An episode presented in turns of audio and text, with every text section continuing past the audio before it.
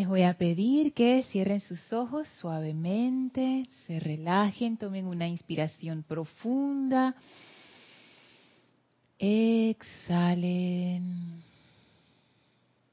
Inspiren profundamente.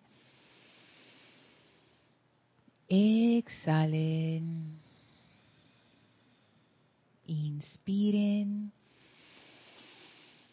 Y exhalen soltando toda tensión, toda preocupación del día. Respiren normalmente a su propio ritmo, sin tensión. Espalda vertical, sin tensión.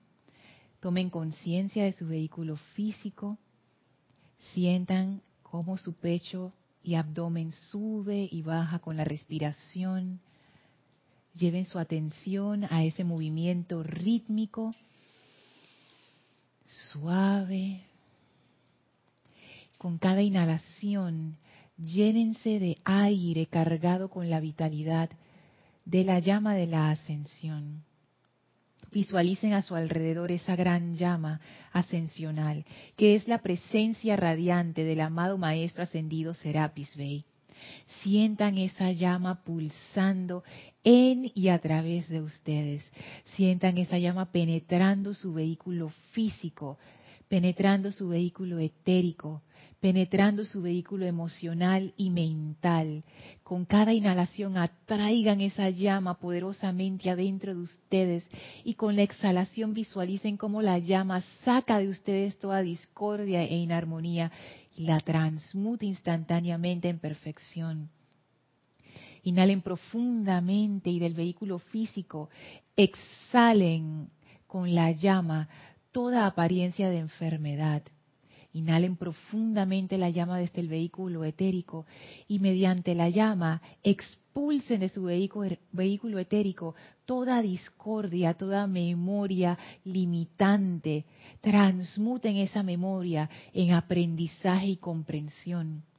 Inhalen profundamente esa llama dentro de su vehículo emocional y en la exhalación saquen de ustedes toda discordia, toda inarmonía, toda limitante emocional toda tristeza y depresión, transmuten esa energía en comprensión y en armonía. Inhalen profundamente dentro de su vehículo mental y expulsen en la exhalación toda limitación, toda creencia limitante, todo pensamiento limitante, transmútenlo instantáneamente en comprensión, en iluminación. Visualizamos y sentimos cómo con cada ciclo de inhalación y exhalación nuestros vehículos están cada vez más purificados, más transparentes, más livianos, más radiantes, más felices. Y sentimos como esa luz del corazón, la llama crística, se expande sin resistencia del centro hacia afuera, llenándonos con ese gozo tan especial de la presencia de vida una.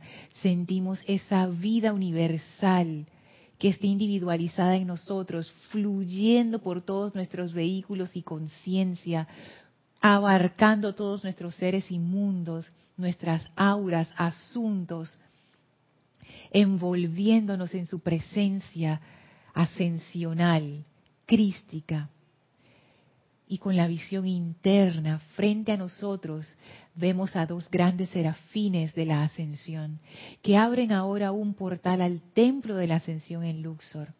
Avancen en conciencia a través de ese portal, entren a través de las grandes puertas de ascensión y victoria al maravilloso jardín del templo y de allí contemplen entre árboles, flores y fuentes entre aves de todos los colores, las grandes columnas del templo de la ascensión. Esas columnas en donde fluye la potencia electrónica de la llama de la ascensión. Suban las escalinatas, atraviesen el primer templo, atraviesen el segundo templo, entren al tercer templo y al final encontrarán la puerta corrediza que es la entrada al cuarto templo. Presionen el botón a su izquierda para abrir las compuertas y entren a la habitación blanca sin paredes, en donde nos espera el amado Maestro Ascendido Serapis Bey, dándonos la bienvenida al cuarto templo. Las puertas se cierran tras nosotros y ahora estamos en comunión amorosa con el Maestro.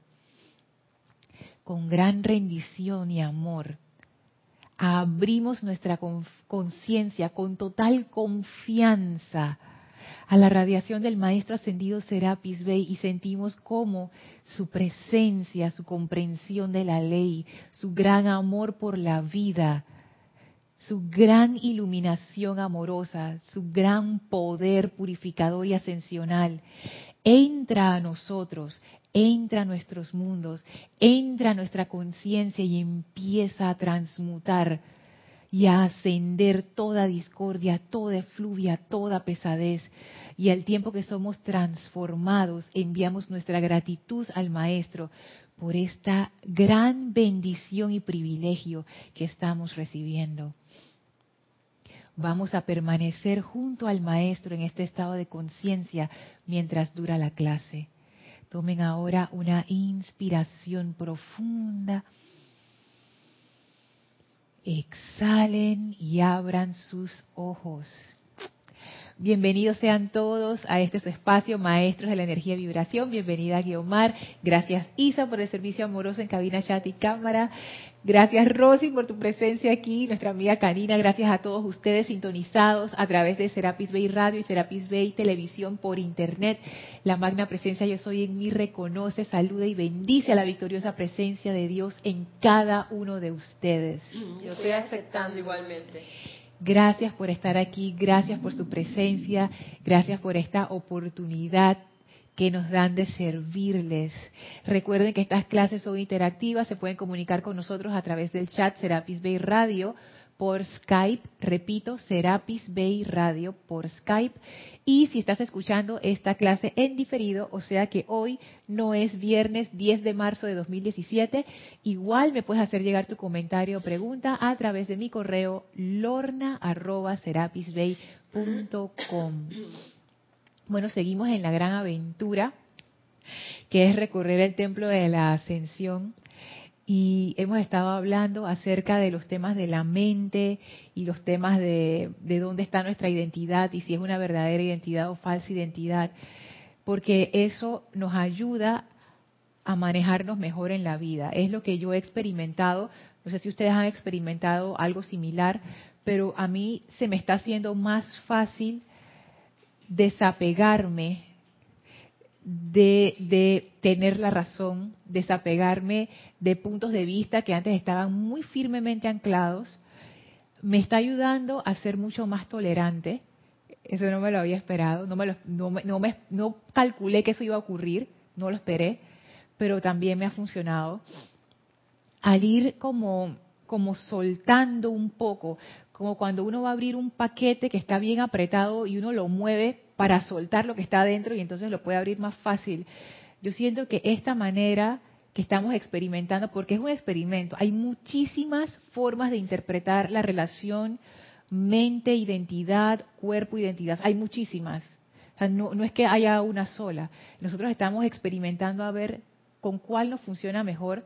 No sé si a ustedes les funciona mejor esta, a mí me está funcionando bastante bien y por eso que es importante que ustedes me compartan cómo les está yendo y si han probado algunas otras maneras para traerlos y también explorar, explorarlos todos juntos. O sea, si, si están haciendo experimentos y les están funcionando, oye, compartan, compartan para que todos nos beneficiemos. Así es que esto de cambiar nuestra forma de ver nuestra propia mente o nuestro propio sentido de yo yo pequeño, entre comillas, el pequeño yo, cambia comportamiento. Pero eso es algo que sabemos, ¿no? Que todo cambio interno se manifiesta en lo externo. Y realmente todo cambio de comportamiento tiene su raíz en un cambio interno en nuestros pensamientos y sentimientos. Hola Elmi, Dios te bendice. Acaba de entrar Elma vestida de rosa, radiante, radiante. Y es tan importante el que nosotros experimentemos con esto, con, con vernos a nosotros mismos de diferentes maneras para no atascarnos y quedarnos presos dentro de nuestra propia mente y, dentro de nuestro pequeño concepto del yo. Y digo pequeño porque estoy ahora mismo entrando en otra etapa de mi vida y me he dado cuenta que uno va acumulando suposiciones, cosas que uno piensa que yo llego hasta aquí, este es mi límite. Pero yo les digo, uno realmente no sabe cuál es su límite. Uno piensa que uno sabe, pero en realidad uno no sabe. Y es bueno desafiar esos límites. A veces uno piensa, no, yo no soy buena para tal cosa, o a mí eso me da mucho miedo, o yo no me atrevo a hacer lo otro. Pero en realidad esos límites no tienen sustancia. Y no deberíamos regir nuestra vida por limitantes en nuestra mente. Por supuesto que hay cosas que físicamente nos imponen limitación. Y eso es normal, eso es así. Sin embargo, las limitaciones más grandes están en nuestra mente. Yo me imagino que ustedes lo han visto, a mí me han llegado un montón de videos de esos. ¿Cuántos videos en YouTube o en Internet o en Facebook o por los grupos de WhatsApp que andan tantas cosas no les ha llegado de personas con gran discapacidad física? que han hecho grandes cosas con su vida. Y entonces tú, tú te preguntas, o sea, claro que tiene una limitación física, claro que yo puedo hacer cosas que una persona sin brazos o sin piernas no puede hacer. Pero la limitación más grande que uno se pone está en la mente, no en lo físico. Y hay personas con discapacidad que se han limitado a su discapacidad. Y hay personas con discapacidad que la trascienden porque se dan cuenta de que uno es mucho más que eso, muchísimo más. Y conste que yo se los digo, no desde un punto de vista optimista y, tú sabes, la vida en rosa y toda la cosa, sino porque yo esto lo debatí dentro de mí, porque yo siempre tenía un pero para ese argumento, de que uno realmente no tiene límites, porque yo pensaba, eh, como, ah, oye, yo sé quién yo soy, yo sé hasta dónde yo llego, y eso es falso. Y cuando uno comienza a entrar en contacto con la propia presencia de uno, no con lo que uno cree que es su presencia yo soy, sino verdaderamente la presencia, hay puertas dentro de tu castillo interior que se empiezan a abrir y que dan a jardines que tú ni sabías que estaban allí. Entonces, soltar esa madeja enredada que es la mente es importante para que esas puertas internas empiecen a abrirse y entonces allí uno deje ese río de esa corriente de vida, como dicen los maestros, ese río fluir y ahí entonces uno se va a dar cuenta del potencial que no solamente tú tienes o que yo tengo, sino que cada persona tiene. Porque en el momento en que tú empiezas a ver tu potencial, tú empiezas a respetar, a reverenciar y a admirarte, a disfrutar del potencial en las otras personas. Ah, eso mismo. Eso mismo. Porque es en dos vías, ¿no? lo que lo que tú eres adentro, así mismo ves afuera. No hay otra manera. Entonces eso eso a mí me está cambiando bastante, bastante. Y no es un cambio que yo digo que es brusco, no es un cambio radical que es que ah me dio un dolor de cabeza intenso y al día siguiente amanecí diferente. No pero me doy cuenta que es más rápido de lo que yo pienso. O sea, el hecho de cambiar tus creencias opera bien rápido, pero el cambio se siente natural. Es, es, como, como paradójico, ¿no? Pero, pero eso es lo que he estado experimentando. Así que por favor, si ustedes han estado experimentando cosas similares o no están experimentando nada de eso, también me pueden escribir para tener varios puntos de vista. Yo recuerdo una enseñanza del amado Maestro Ascendido San Germain donde él decía que los estudiantes eran de todo tipo, o sea, hay todo, todo tipo de gente y que él los clasificaba en siete tipos de estudiantes. Pero en realidad, como son las cosas, y esto bueno, ya lo agrego yo, no el maestro, es muy raro que una persona sea de un solo tipo, porque todos tenemos mezcla de todo. Entonces usted se puede imaginar, lo que me funciona a mí no le va a funcionar a todo el mundo. Entonces por eso es que un grupo espiritual es una tremenda herramienta de aprendizaje, porque tú tienes gente que son muy diferentes. Y cuando tú pones en práctica una misma enseñanza, cada quien la ajusta a su conciencia, a su tipo de, de, ser, y eso amplifica el radio de acción de la enseñanza. O sea, lejos de contaminarla, que es lo que yo pude haber pensado antes, ah, la enseñanza no se cambia, la enseñanza siempre tiene que permanecer igual. No, la enseñanza es el núcleo. Pero una cosa es el núcleo y otra cosa es la aplicación de ello. Eso es algo que, que yo aprendí cuando estuve estudiando ingeniería. Yo me gradué de, de ingeniería y allí tú te das cuenta, eso, es como clásico. Una cosa es lo que dice el diseño, lo que tú diseñas, los cálculos, todo lo que tú haces, perfecto. Esto es lo que vamos a hacer. Cuando tú comienzas el proyecto, ahí pasa de todo. Hay limitaciones que no hay en el papel. Por ejemplo, limitaciones de costo, limitaciones de recurso humano, limitaciones de equipo. Ah, la máquina que íbamos a usar se dañó. Eh, la cuestión que íbamos, que presupuestamos que costaba tal, se duplicó en precio o ya no hay. Ah, ¿qué vamos a hacer? Y tú empiezas a modificar porque tú tienes el plan, pero tú lo ajustas a lo, a lo que está a tu alrededor. Y eso no degrada el diseño, es simplemente que cuando tú pasas del papel a la manifestación, ahí pasan muchas cosas.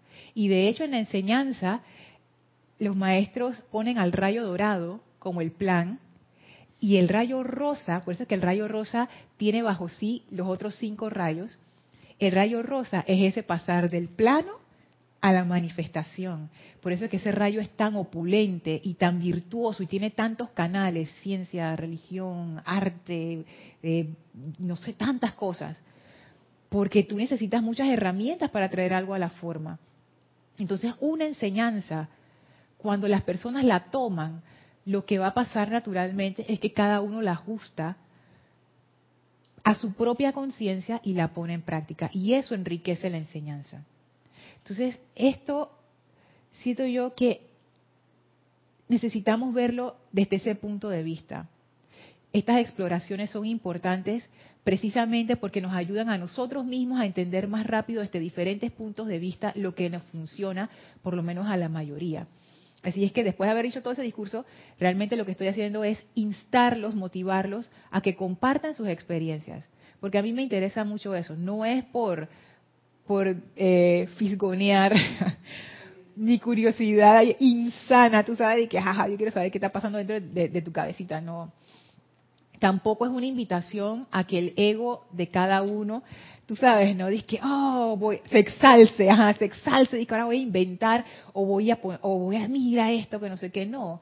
Veamos lo plano y sencillo. O sea, apliqué esto y este fue el resultado. Y eso me ayuda a mí como a, a, ver los patrones que hay dentro de la enseñanza. Dime, Yomar. Eh, Lorna, em, siento que lo más importante en mi caso es haber, um, tener la oportunidad de darme cuenta de a qué estoy atendiendo y de lo que está pasando, que ya me parece un gran logro, porque si te das cuenta de lo que te está pasando, la experiencia, la vivencias, y de allí sacas de todo, cualquier cantidad de... Y, y, son vivencias espirituales bien interesantes porque son cosas que vienen que tú no, por lo menos en mi caso, que no, no, no las conocía, pues, no, no sabía que estaban allí y que había que transmutarlas, por ejemplo. Entonces, eso, eso como consecuencia de estar atento, no siempre estoy atenta, pero la mayor parte del tiempo. Entonces, si estamos atentos y nos damos cuenta, creo que la vivencia es, es, está ahí, va a venir siempre y todo tipo de vivencia, a veces tan sutiles que tú dices, ¿qué es esto? Y dice, pero si la pescas, tienes ahí una respuesta bien interesante. Sí. Entonces, en, mi caso te digo que sí, ha habido bastante insight. Qué bueno. En, eso. Y cosas así de verdad, hubo una que bueno, no la voy a contar aquí, pero bien interesante. Bien interesante porque no la tenía consciente. son las cosas que uno empieza a descubrir. Sí. Esos son, sí, son grandes bendiciones, porque yo te digo, anteriormente con otra conciencia, estando en la enseñanza, cuando uno descubría, en mi caso, estas cosas que estaban allí subyacentes, no necesariamente armoniosas, mi reacción era como que, ¡Ah! Ahora, cuando yo descubro una de esas, mi reacción es todo lo contrario. Es, como, es una alegría porque primero me di cuenta que eso estaba allí, que yo no me había dado cuenta. Yo, oh, mira, tú estabas allí, ven acá, sal de allí, porque yo sé que eso entraña un cambio para mejor. Y que hay puertas que se van a abrir porque esa causa va a ser transmutada.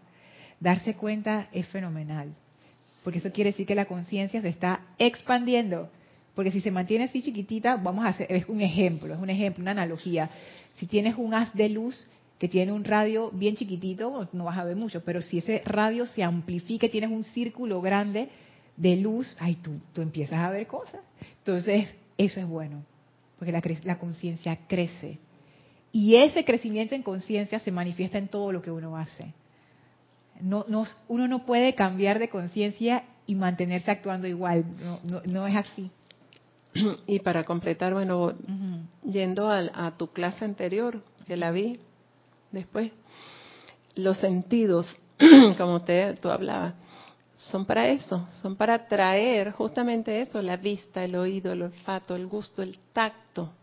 Esas son bendiciones que tenemos para atraer justamente esa perfección a nosotros. ¿Y qué estamos atrayendo a través de la vista, del tacto, del olfato, del gusto. O sea, ¿qué, ¿qué es lo que estamos atrayendo? Si podemos analizar cada uno de los sentidos, nosotros no estamos atrayendo la perfección.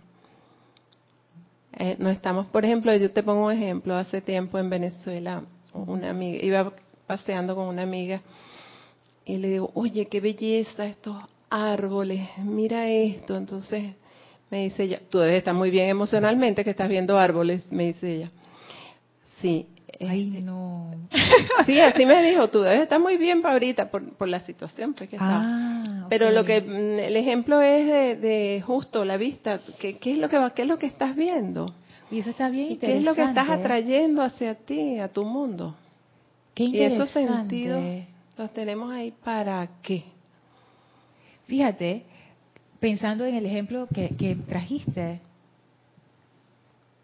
Tú estabas viendo los árboles, pero ¿qué es lo que ella estaba viendo? Ella estaba viendo preocupación. Sí. Porque, bueno, el maestro no lo dice aquí, pero yo pienso que, que va por ahí. El maestro sí habla de los sentidos internos, que son los mismos que tenemos, solo que como en una vibración superior. O sea, la visión no es solamente la visión física, porque con la visión tú también puedes visualizar. O sea que ahora la pregunta que tú hiciste, Guiomar, ¿qué es lo que yo estoy viendo? Tiene, ahora tiene otra dimensión. O sea, la acabo de ver, tiene otra dimensión.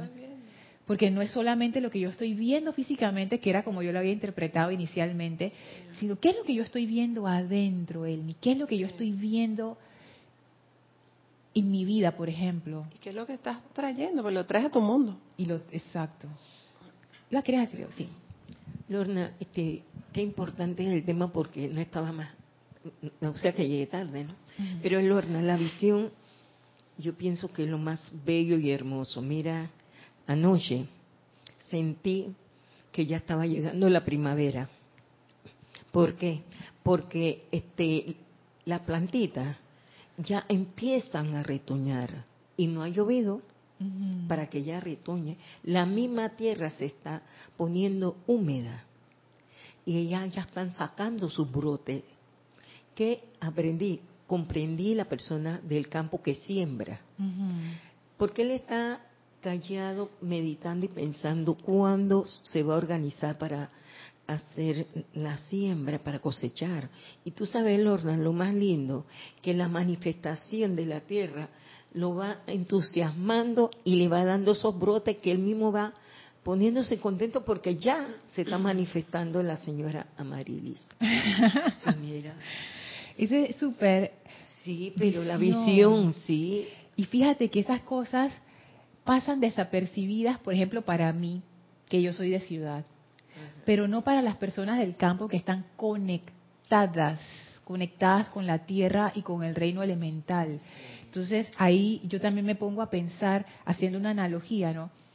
Cosas que nosotros dejamos pasar, nuestra visión de, no las ve, porque no estamos conectados con nada, estamos aislados dentro de nosotros mismos, no vemos nada, no, estamos conectados con nada, no nos damos cuenta, por ejemplo, de los brotes sutiles que van creciendo en el corazón de otra persona. No nos damos ni cuenta y le pasamos encima, así como cuando uno pasa descuidadamente sobre un campo, que uno, a veces uno ni se fija, de que, ¡ah! y uno camina por ahí y no te das cuenta que a veces uno destruye los brotes, daña algunas hierbas que son más delicadas que otras y uno va pasando por la vida así como quien dice, yo voy, y los demás que se las arreglen. Fíjate, esa, esa cualidad de la visión, de poner atención, y no solamente eso, sino ser sensible a esos cambios, yo también lo veo como parte de los sentidos. Es más, ¿quieres decir algo más, Elmi? Ok. Fíjense, hoy les traigo un tema que quedó pendiente de la clase anterior que nos lo envió una de nuestras bellas televidentes que está en Boletines Privados de Thomas Prince, el volumen 5, el anaranjado, en el capítulo 473, que se llama La séptima cuerda. Ella estaba escuchando las clases y nosotros hablamos, ¿se acuerdan de los rayos que salían del cerebro, que eran los sentidos? Bueno, aquí hay material complementario que habla de esos rayos que el maestro había dicho que eran seis y uno que conectaba con la presencia. Bueno, ahora el maestro describe, ahora este es el Mahacho Han, él describe los siete rayos cuáles son y dice así, ah, y para hacer una acotación, lo que tú decías, Guiomar, de qué es lo que tú traes hacia adentro. El maestro, fíjate esto, esto tiene una implicación profunda. El maestro dice que los sentidos no son para atraer, sino son para irradiar. Eso cambia totalmente la perspectiva. Ser un centro irradiador es distinto a ser un centro receptor. Entonces vamos a ir viendo ese tema que en sí es un cambio de conciencia. Dice así, mis hijos amados, habla el Mahashohan, en el cerebro hay siete cuerdas, vista, oído, olfato, gusto, tacto, sentimiento e intuición. La que no nos había dicho la vez era, no era sentimiento. Él había dicho intuición, pero no había dicho sentimiento. La séptima cuerda, entre paréntesis, intuición, es la más delicada. Y yo me atrevo a decir que, esto es, me arriesgo, me arriesgo, esa es la cuerda que conecta del cerebro al corazón. Yo creo que es la intuición. Pienso que, pienso que pudiera ser. Sigue diciendo, cuando los otros sentidos reportan ciertas cosas como reales, esto hace que vibren las cuerdas correspondientes a los sentidos en el cerebro y el individuo acepta el reporte sensorial como verdadero esto es que hace calor, que hace frío, que es bello, que suena bien o mal y así sucesivamente. El sentimiento, entre paréntesis, actividad vibratoria, está constantemente reportando opiniones humanas. Y este conglomerado de vibraciones compone la conciencia humana o aquello de lo que el individuo está consciente. A través de este enredo de reportes sensoriales y emocionales, el santo ser crístico se empeña en controlar los procesos de pensamientos y la dirección de la personalidad a través de la séptima cualidad impresionable o intuición. Abro paréntesis. A mí este párrafo me causa gracia porque es como si el Mahacho Han dijera, en el cerebro hay siete cuerdas. Las seis primeras cuerdas las perdimos porque están todas contaminadas y están enredando más la conciencia humana. Nada más nos queda una, la séptima, que es la intuición. Entonces, a través de esa, el santo ser crístico se empeña. Yo me imagino ese santo ser crístico, cuando dice se empeña, yo no sé por qué me vino la imagen de, una persona con un asadón, y que trabajando duro, que ¡ah, qué esfuerzo! El santo ser crístico se empeña en controlar los procesos de pensamiento y la dirección de la personalidad a través de la séptima cualidad impresionable o intuición. Como quien dice, ese fue el, el único canal que le quedó a la presencia. Y de hecho, ese es el canal por cual uno generalmente recibe las indicaciones por intuición. Las ideas. También por intuición. Sigue diciendo el Mahacho Han. Al santo ser crístico debería permitírsele dirigir el instrumento, entre paréntesis, los cuatro vehículos externos, sin interferencia de parte de la personalidad. Mediante el libre albedrío, la corriente de vida impone la conciencia de la masa sobre su energía y puede verse cómo este control espasmódico es la razón de la mayoría del caos del mundo externo. Y aquí hago otro paréntesis. el, amado Mahashohan nos dice, nosotros, y me, la palabra que él usa es como dura, imponer. cuando a, ti te imponen algo, la cara de Elma como que, no, no me va a imponer nada. Es que da rabia cuando a ti te imponen algo. Imagínate que que te imponen y que te vas a poner, ay, como mi uniforme de escuela. Bueno, la verdad es que cuando yo era adolescente a mí nada me quedaba bien. Entonces ese uniforme de escuela hacía que me veía más flaca. Yo cada vez que me lo iba a poner, y es que, nada, impuesto. Porque si yo me hubiera podido vestir, me hubiera vestido de otra manera. Cuando a ti te imponen algo, ¿qué es lo que genera eso? Rebelión, rechazo, resistencia, molestia. Pero eso es lo que nosotros hacemos. Nosotros imponemos la conciencia de la masa sobre nuestra energía. ¿No, les parece como interesante el uso ese? O sea, tú impones sobre ti mismo. Lo que los demás piensan. Así mismito, clarito. Exactamente. Lo que los demás piensan, lo que los demás dicen, las expectativas de los demás, todo eso uno se lo echa encima y se lo impone. Se contamina todo uno, ¿verdad? Ah, ajá, dice, dice Elma, uno se contamina, dice Isa, autocontamina.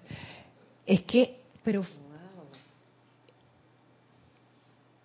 ¿Alguno de ustedes les ha pasado que a veces ustedes sienten que sobre ustedes hay una carga muy pesada de expectativas?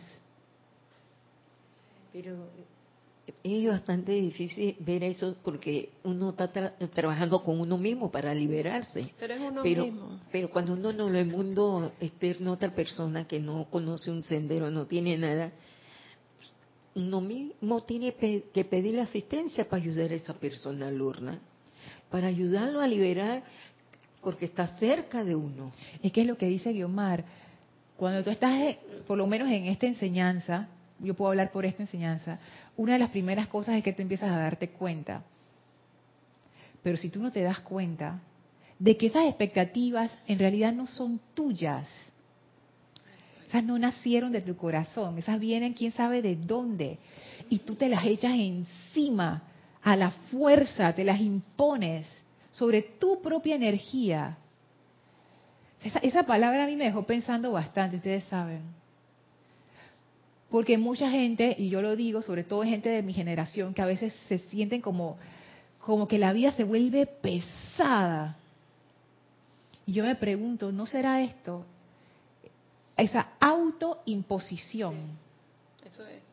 Que se vuelve una carga que psíquicamente se refleja como una sensación de peso o de, o de angustia o de ansiedad o de apretazón del pecho o de tantas cosas que la gente le da y que estrés, no sé qué, que pueden ser estas cosas. Lorna y la, la amada Astrea, ya cómo me apoya, sabrá. Cuando veo que eso está ahí, ay, no me dé sola, ven, ven, ven, ven. Es que la amada Astrea tiene esa energía que es purificadora para liberar precisamente eso. Y sí que funciona. Sí que funciona. Y termina diciendo el Mahashohan, para que el Chela pueda avanzar rápidamente, es menester que reflexione sobre lo anterior y deje de tomar sus directrices de los informes sensoriales, tomándolas únicamente del santo ser crístico que siempre está a la espera de la oportunidad de guiarlo. Sepan que yo camino al lado suyo en cada momento del día. Qué lindo, qué lindo, el Mahashohan. Y, y, fíjense, voy a leer de nuevo lo que él nos eh, insta. Para que el Chela pueda avanzar rápidamente, estos son los datos que el Mahashohan da. Es menester que reflexione sobre lo anterior, o sea, justo lo que acabamos de leer, y deje de tomar sus directrices de los informes sensoriales, tomándolas únicamente del santo ser crístico que siempre está a la espera de la oportunidad de guiarlo. Como todas las cosas, son más fáciles dichas que hechas. Y el momento que él dice que nos está acompañando, lo veo que, va dando esa iluminación de un sentimiento de gratitud y reconocimiento de que la oportunidad nos la da la presencia. En esa forma yo lo veo que nos, nos acompaña para que siempre lo tengamos presente. Gracias, Lorna. Gracias, aunque sea el aire, para poder traer esa radiación, ese sentimiento, por eso que Él camina en todo momento con nosotros. Y fíjate, eso también depende si uno acepta esto. Porque si el Mahashohan ofrece caminar al lado tuyo, pero tú no quieres, yo me voy. yo solita, dice Isa. Ese yo solita tiene también que ver con esto. Fíjense, yo estaba, yo estaba pensando bastante en, en este tema. Es que está bien bueno y si uno lo empieza a deshilachar, vamos encontrando un montón de cosas en nuestras vidas. Y la primera de ellas, la tiro así como el abrebocas, es a quién nosotros le damos la autoridad de nuestra energía. Por ejemplo, si alguna vez ustedes han discutido con alguien y se han molestado por esa discusión, ¿dónde estaba la autoridad sobre mi energía? En la discusión, no está en la presencia. ¿Viste? Cuando el Mahacho Han habla de los informes sensoriales, te llega el informe sensorial, ah, me va a faltar dinero para completar el mes. Y uno empieza a angustiarse y a dar vuelta y a pensar, ¿y ahora quién me puede ayudar? ¿Dónde está la autoridad? ese, vayan a ese nivel de preguntas, háganse esas preguntas, porque cuando uno lo lee así, está todavía como muy, muy arriba. Bájenlo más a su día a día y ahí entonces uno empieza a comprender la magnitud de lo que el Mahashohan nos está diciendo. Lorna, tú recibes a través de los sentidos. Sí. Y luego viene una interpretación, ¿no? Que sería la, la percepción, la asimilación de eso que estás tú percibiendo. Entonces, eh, ahí está en juego también tu proceso mental, y entra en juego otro, porque tú puedes percibir la belleza, pero de repente la, la introyectas dentro de ti y empiezas a decir, no, pero no es tan belleza, es esto, porque el otro, y empiezas a criticar al autor, es lo que sea, lo transformas. Entonces, algo que percibiste hermoso, lo conviertes por tus propias ideas. Entonces, como decías tú, eso tiene mucho como, como filos para sacarle. y fíjate que el maestro propone en las clases anteriores lo vimos, algo todavía más radical, el maestro ascendido Kuzumi. Él dice, el mecanismo es al revés, o sea, yo proyecto afuera y mis sentidos me ayudan a proyectar y a manifestar afuera mi conciencia. Es que eso sería lo, es que, lo máximo. Eso es lo que debería ser el maestro ascendido Kusumi. Pero fíjate, eso te convierte totalmente en un ser creador. O sea, ustedes han escuchado esa frase tan dicha por ahí en los mundos de la nueva era y de todos los videos espirituales que hay por ahí, e incluso en la enseñanza. Tú creas tu vida. Bueno, desde el punto de vista del maestro ascendido Kusumi, cuando él nos dice eso, eso es literal. O sea, tu creación de tu vida comienza adentro. Porque él te lo está proyectando, Lorna. Adentro de ti y después tú lo proyectas afuera a través de tus sentidos y de tus vehículos. No es que afuera te dice a ti cómo tú vas a comportarte, es que tú le dices afuera qué es lo que va a ocurrir. Entonces, de verdad que, que eso es un cambio de conciencia que es bien profundo, o sea, no es algo que uno puede tomar a la ligera, realmente no, y no es que uno va a hacer el cambio y que ya, ya, ahora, ahora, no, no, porque eso también tiene bastante tela que cortar. Dime, Isa. Eh, tienes dos comentarios. Uno es de Liz Ciordia desde Guadalajara, México. Mil bendiciones, amada Lorna, y bendiciones a todos. Bendiciones. Dios te bendice, Liz. Cuando vi que yo me autoimponía lo que los demás deseaban, admito que me costó mucho procesarlo. Pero ahora empecé a hacer un ejercicio personal. Cada vez que sentía que el cabezón me sobrepasaba y pensaba todo lo que te puedas imaginar, me ayudó mi bendito santo ser crístico y me dijo, pon tu atención en tu corazón y reflexiona qué sientes. Y cada vez que sucede lo mismo, reflexiono si mi corazón está tranquilo todo está bien y dejo la fantasía de mi cabezón al lado y puedo dejar a mi presencia actuar y comienzo a fluir. Liz, o sea, súper. Wow, qué bueno. ¿Sabes qué? Yo también he experimentado eso. Es más, me pasó recientemente. Tuve una, una diferencia con mi pareja. Y de una vez el cabezón. Y en eso yo me dejé llevar, no me di cuenta. En ese momento me, me, uh, me identifiqué. Y al rato, yo dije, ¡Ah! y ahí caí en cuenta, mira, todas estas cosas, cuando uno empieza a criticar, a juzgar, a hacerse la fantasía, eso que tú dices, yo también soy así, que bien fantástica, hacerse el cuento, ¿quién está hablando allí? Esa es la mente. ¿Se acuerdan en la clase anterior que hablamos del montón de pila de, basura que uno va acumulando que en realidad no tiene sustancia? Y no, y no, y no me refiero a basura como, una calificación fea, me refiero a basura cuando son cosas inútiles, o sea, no te sirve, chécheres, ajá, es eso. Eso es lo que está hablando. Porque a veces uno se hace la idea de que es la otra persona y tú lo ves en tu mente, tú, tú ves como que ese ataque verbal, que todo es todo interno, es de la otra persona. Eso no es ninguna otra persona.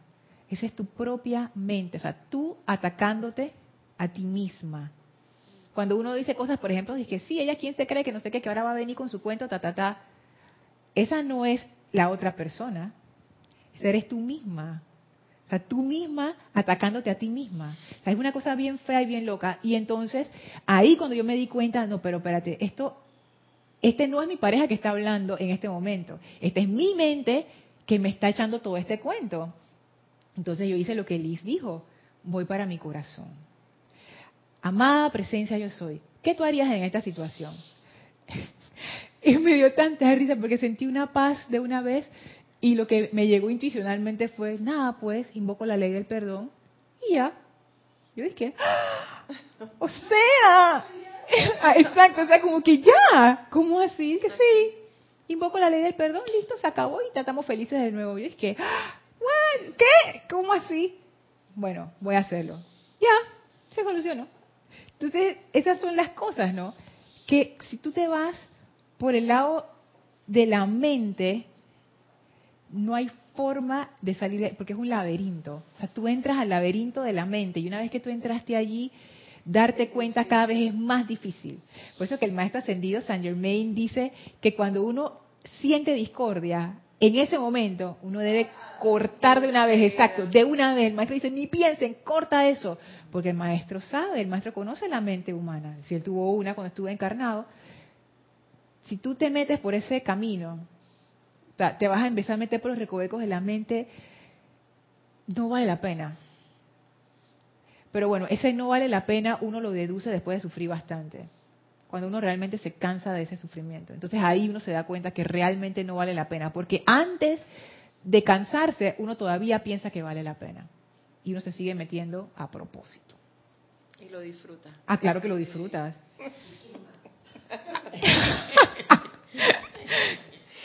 No, eh, el otro comentario era mío. ¡Ay, ¿Cómo así? Es que estaba pensando con todo lo, de los sentidos. Me acordé eh, de una enseñanza que ahorita no me acuerdo qué nos da, acerca del espejo, porque ahí es donde, como bien Yomar decía, ¿dónde está mi atención?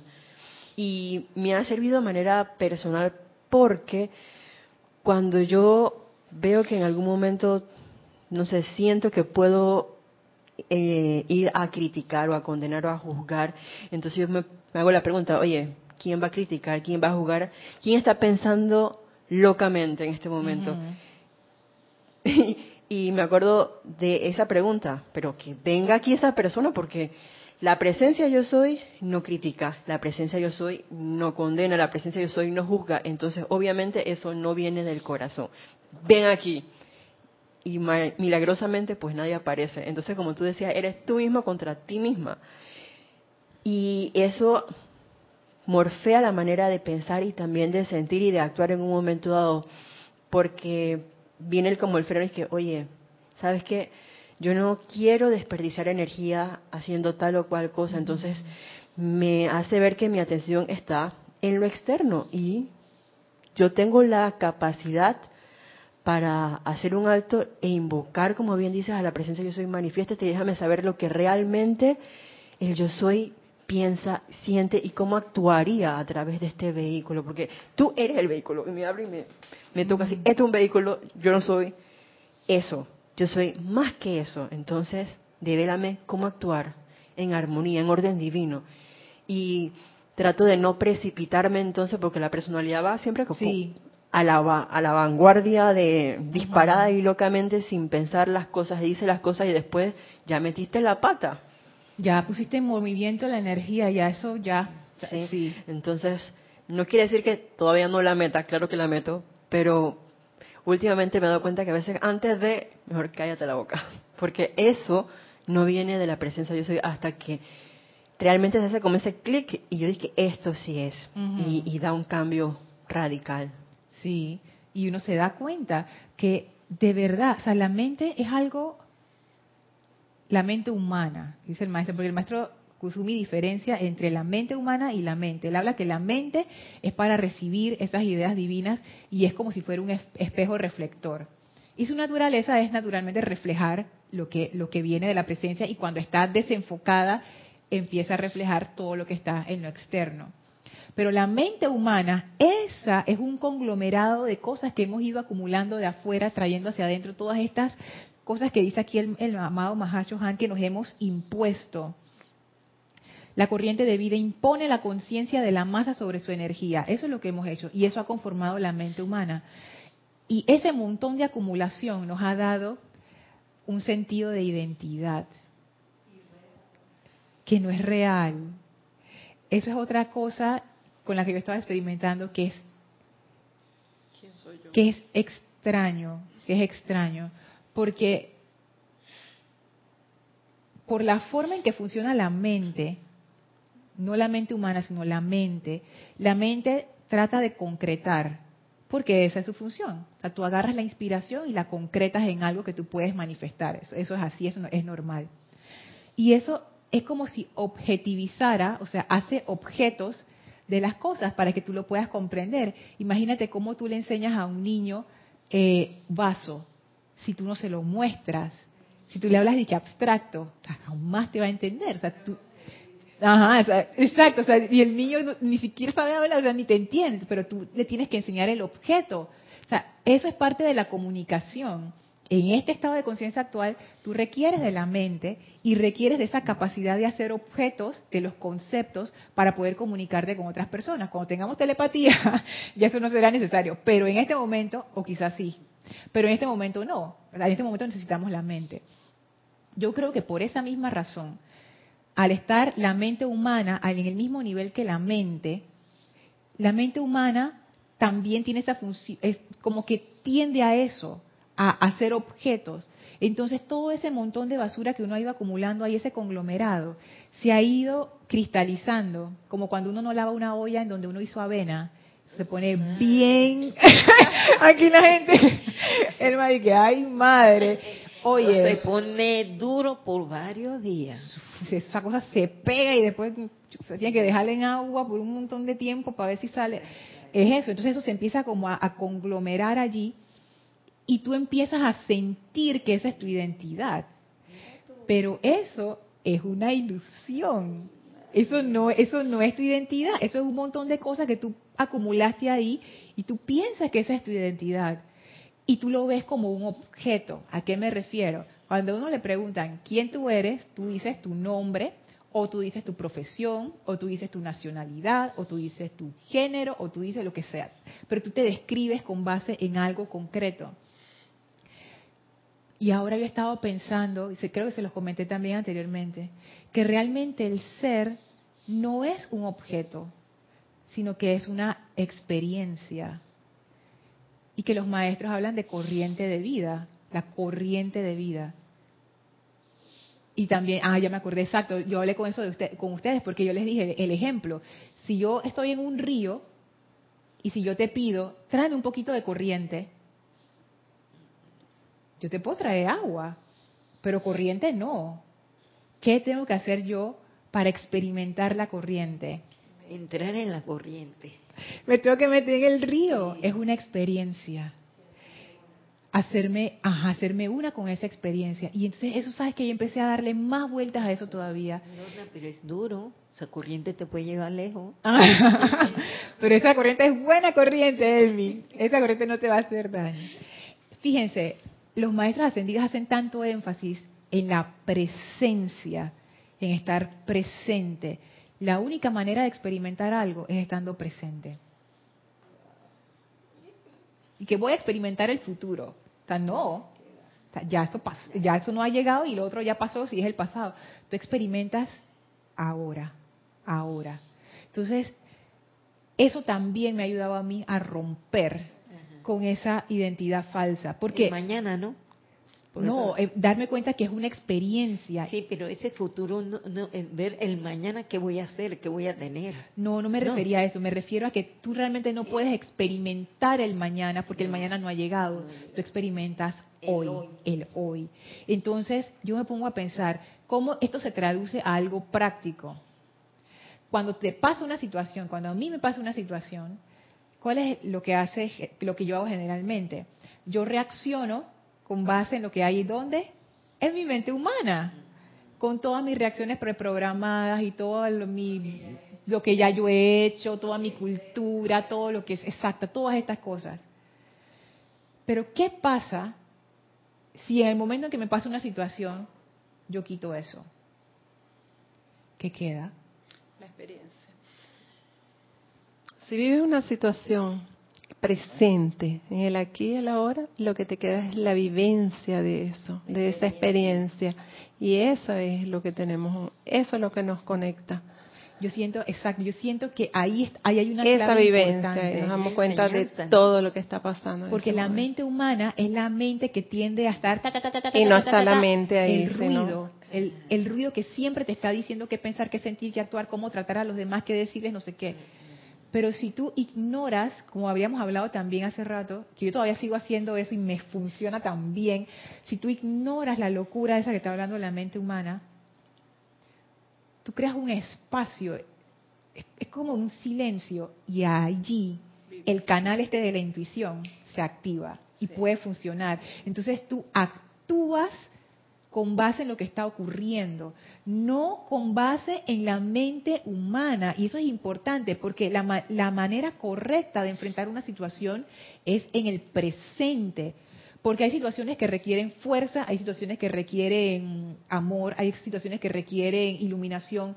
Tú no sabes y en ese momento, cuando tú apartas la mente humana, tú das oportunidad de en ese momento se descargue lo que tiene que ser a través de ti. Y lo que tienes que realizarlo. Lo que se tiene que realizar en ese momento, a través de ti.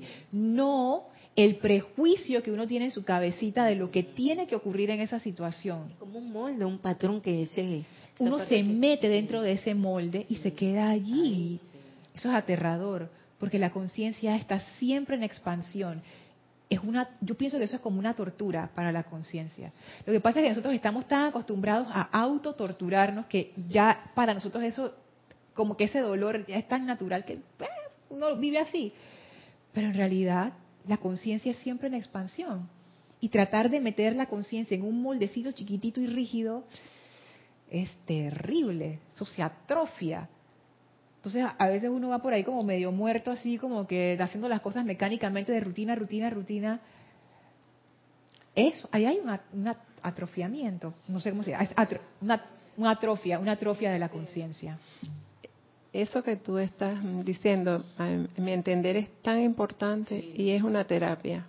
Porque en el momento que te das cuenta, lo vives, lo sientes, te liberas. Te liberas de eso, sea lo que sea. No puede haber liberación si no te das cuenta y si no lo estás sintiendo y si no lo experimentas. ¿Cómo te puedes liberar? Yo pienso que, sí, sabes que yo también he pensado en eso, como que en esos momentos, cuando tú fluyes a favor de la corriente, en armonía, en esos momentos, yo siento que ahí, lo que voy a decir está incorrecto, pero ahora mismo no encuentro otras palabras, como que eso no genera karma. Yo sé que lo que acabo de decir es incorrecto, pero es, es, lo, es lo que, como que lo que siento en este momento. Como que como está a favor de la corriente, no generas contracorriente. O sea, no, no te va a venir la contracorriente de vuelta porque está a favor. O sea, es como la forma de actuar a favor de la corriente. No sé cómo explicarlo. Bueno, lo, lo dejaremos para más adelante. Pero de esa manera, siento yo, uno no tiene eh, regrets, es arrepentimientos uno no tiene arrepentimiento, porque tú actuaste desde tu corazón. Y eso, ah, tengo tres minutos, y eso es otra cosa que también quería traer a su conciencia. No solamente a quien uno le da la autoridad, uno siempre la da afuera sin darse cuenta, sino que a veces uno actúa, y eso es lo que yo he estado practicando, y no es fácil, como tú decías, Elmi, porque requiere discernimiento. Y discernimiento, como dijimos, no es una cualidad de la mente, no es de que esto está bien y esto está mal, no, eso no es discernimiento, porque bien y mal son conceptos relativos. Discernimiento es la capacidad de darte cuenta que es real y que es ilusorio. Eso es discernimiento y es una cualidad de la presencia. Saber cuando algo viene de tu corazón requiere discernimiento. Y actuar siempre desde tu corazón y no desde la mente humana. ¿Eso tiene sentido para ustedes? Sí. Y es que se ve, Lorna, porque el momento que yo voy a actuar a, la corriente humana, no voy a llegar a realizar lo que tengo que hacer, si no me dejo llevar por las emociones que contaminan mi alrededor. Pero fíjate, es que por eso digo que es complicado, porque a veces uno no sabe distinguir si esto es, si este realmente es mente humana o emoción humana o es una emoción humana, si esto es realmente una emoción generada por la mente humana o si esto realmente viene de mi corazón. Pero tú lo dijiste antes, que la presencia, tú sentiste que te dieron el perdón y tú sentiste la alegría. Ah. Porque ahí donde se manifiesta esa alegría. Por el sentimiento. sí, por el sentimiento, porque Cristo te dice, ajá, ya lo hiciste, así mismo es. Que es lo que decía Liz también, que tu guía es ese sentimiento. Eso está interesante. También pienso yo, porque me ha pasado, saber que el sentimiento es real, lo que viene del corazón. Porque en mi caso, mi mundo de emociones también se mete y yo he podido pensar que viene del corazón y no es así. Es un sentimiento. Eso, eso también pasa. Por eso digo, es como, es como el, discernimiento y al inicio uno no siempre lo, lo, agarra bien. Ya después con la práctica uno como que le va dando más al blanco. Y en mi caso me doy cuenta eh, perdón, que cuando viene del corazón, como tú decías, no hay arrepentimiento, no hay sufrimiento para nadie, ni mío ni de nadie a mi alrededor. Pero cuando viene del sentimiento enmascarado, que sí es la personalidad, entonces alguien siempre sale sufriendo. Yo creo que eso es porque como se actuó, no se actuó como, como a favor de la corriente, eso crea las contracorrientes de regreso y enreda toda la cuestión. Pero Lorna, ese sentimiento tú lo sientes porque te da paz es, importante porque ese sentimiento te da paz. Tú sientes enseguida la respuesta, esa tranquilidad. Claro. voy a tirar. Aventurando no sé cómo me va, pero el momento que me tire y llegue y wow, me siento bien. Es que es eso. Hay veces que de tu mente externa, porque el maestro Kusumi decía que la, que la mente humana genera pensamientos y sentimientos, o sea, es como el motivador detrás y que el motivador debería ser la presencia, pero la mente humana se ha convertido en el motivador. Entonces hay sentimientos, emociones que son motivados por la mente humana y no por el corazón. Entonces ahí hay como que, tú sabes, mirar bien esa parte de la visión y como que ver bien e identificar, por ejemplo, si me piden hacer algo. Fíjense que me pasó algo, a ver cómo ando de tiempo, ok, ya se acabó el tiempo, pero bueno, voy a decir el último ejemplo, que es bien mundano, pero yo creo que ilustra más o menos la cosa. En estos días, un amigo me contactó por WhatsApp, por el, celular, y yo con él hace rato que no converso, pero estamos los dos en un mismo grupo y entonces él me contactó aparte. Y entonces, eh, y yo dije, qué raro, ¿no? Y me contactó para, para pedirme cosas. Entonces dije, bueno, ok, está bien. Entonces me, pidió una, yo dije, ah, no, con gusto, yo te ayudo. Y después me manda otro mensaje que me dice, tengo dos boletos para una obra de teatro. Entonces aquí en Panamá es muy común que la gente compre funciones de teatro y después tú vendes los boletos a tus amigos y a la gente y así tú recaudas algo de, dinero. Entonces él no me dijo, tú me quieres comprar los boletos. Él me dijo, tengo boletos para la obra de teatro tal, no sé qué, no sé qué. Y yo de una vez me sentí así como que... Y yo ahí hice la pregunta, porque la mente humana de una vez empezó, dizque, a, inventar las excusas de por qué yo no quería comprar los boletos o por qué no podía. Y yo dije, espérate, espérate. Corazón. Y el corazón dije, ¿tú quieres ir? No. ¿Para qué vas a inventar excusas? Sí, ¿para qué, ¿para qué te vas a meter en ese problema? Mm. Entonces, fíjense que cuando uno está abierto, la obra de teatro se llama Dos Adanes para una Eva. y a mí ese título me dio risa. Entonces yo lo que le, le chateé de vuelta fue, oye, ¿qué título? Y no le dije más nada. Y él tampoco me dijo más nada. Entonces yo ahí pensaba, wow, cuando uno actúa con honestidad, que honestidad realmente es ser fiel a tu corazón, no le estés imponiendo cosas. ¿Tú quieres ir? No. Entonces, ¿por qué estás inventando excusas y diciendo, o sea, no, pues. Si él te pregunta directamente, tú le contestas directamente. Él te preguntó directamente, no, eso tú tampoco. Ah, bueno, dale pues. como que, y ahí yo me sentí realmente esa relación dirección-vehículo. Y liberada totalmente, y no pasó nada. Entonces, yo sé que este es un ejemplo tontito, pero igual, si, si alguien te pregunta algo, Elmi, hazme tal favor, y en tu corazón tú de una vez sientes, dije, pero yo no quiero hacer eso ¿Por qué a veces uno hace, va en contra de su corazón? Impone lo que dice aquí el Mahashohan. Impone la energía, impone la conciencia de la masa sobre su energía. Mm. ¿Por qué uno hace esas cosas? Dice, ay, porque uno, que para no quedar mal. No, no, no, no. Para quedar bien con fulano, para no molestarlo, para no sé qué, no sé qué no, ¿por qué no somos fieles a nuestro corazón? no lo respetamos, para nada, le pasamos por encima. Entonces, comenzando por ahí, yo sé, como dice Isa, que la mente humana puede patrocinar emociones y también, tú sabes, mezclar la cosa. Pero yo pienso que es sano darse, preguntarse, la, pregunta primigenia, ¿qué es lo que tú quieres? ¿Tú quieres hacer eso? No, entonces ¿por qué lo vas a hacer?